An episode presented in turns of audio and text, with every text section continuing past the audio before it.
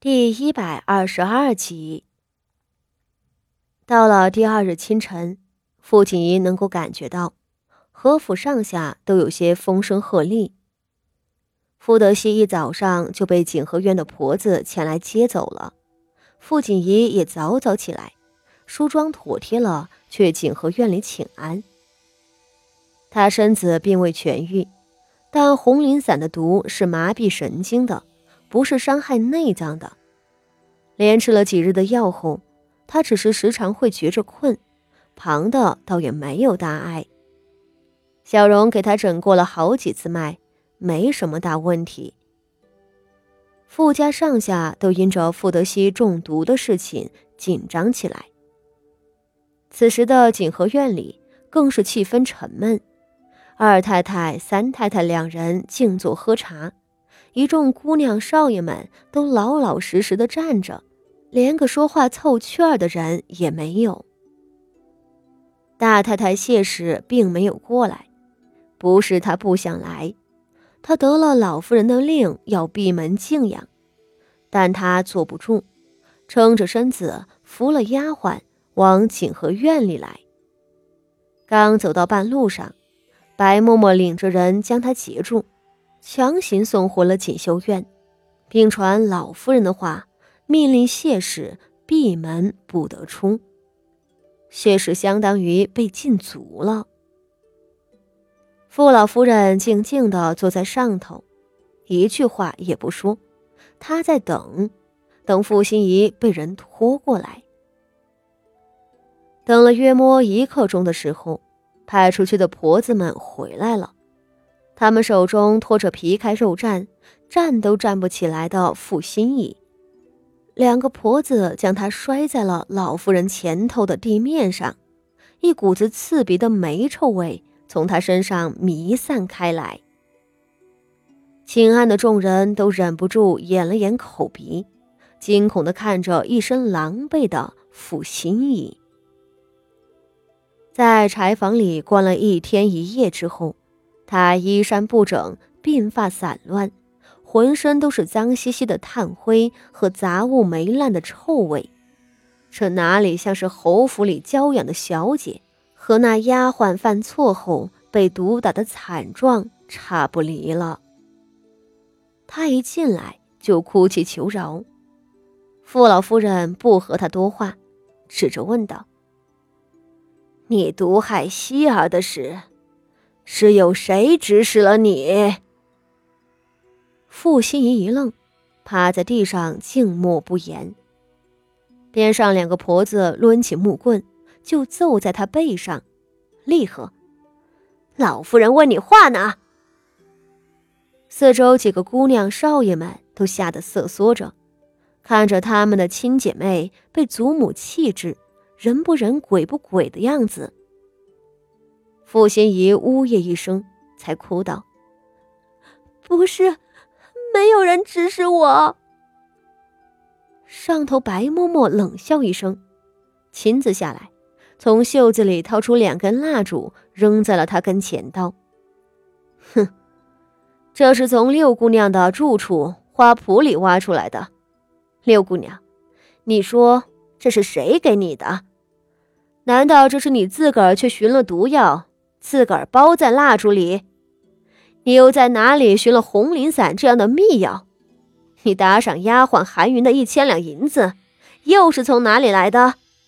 你一个未出阁的姑娘，怕是做不到这些事儿吧？傅心怡拼命摇头，两个婆子手里的棍子再次落了下来，她凄厉的惨嚎，打了好几下才哭道。是我做的，是我一个人做的，就是我一个人做的。这话一出，不仅傅老夫人惊讶起来，边上坐着的傅锦仪才是震惊万分。他睁着眼睛，定定看着傅心怡，他说：“什么？是他一个人做的？”昨日傅心怡被痛打一顿，傅老夫人甚至说出“我没有这个孙女儿”的话，自己也搬出了大秦律令，告诉他谋杀嫡长子该当何罪。他应该明白这件事有多么严重。只要他能供出谢氏来，他就充其量算是帮凶，够不上毒杀嫡长子的罪过了。这样减轻罪行的机会，他竟然不肯抓住，还要拼了命的替谢氏遮掩。六妹妹，你可要想清楚了。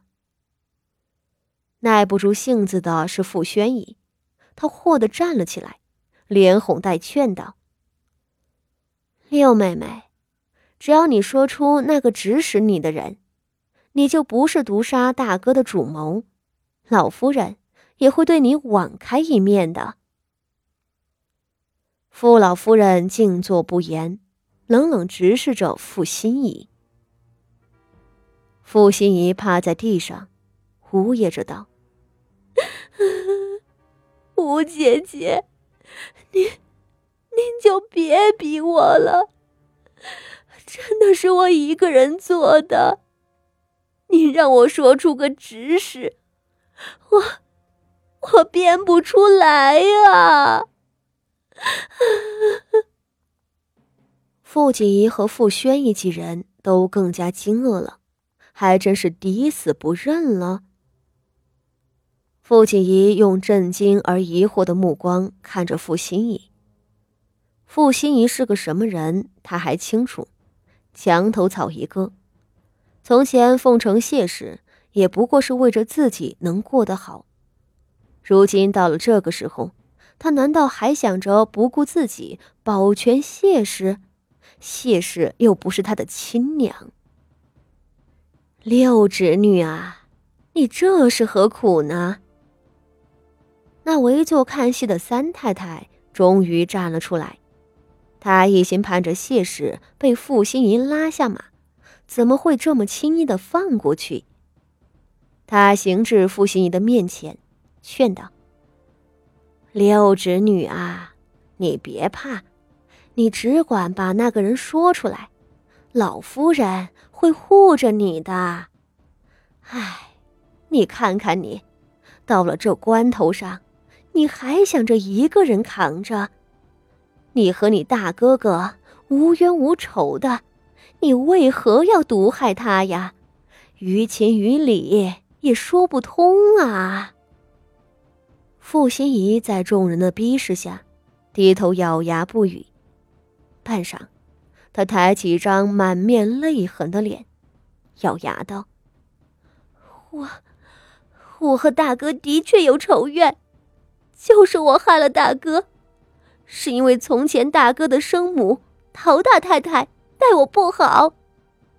陶大太太在世的时候，我时常被她欺辱，现在大太太去世了，我就要把这口气出在大哥身上。”什么？是因为陶氏？四周众人惊诧万分，傅锦仪的眼角都开始抽搐了。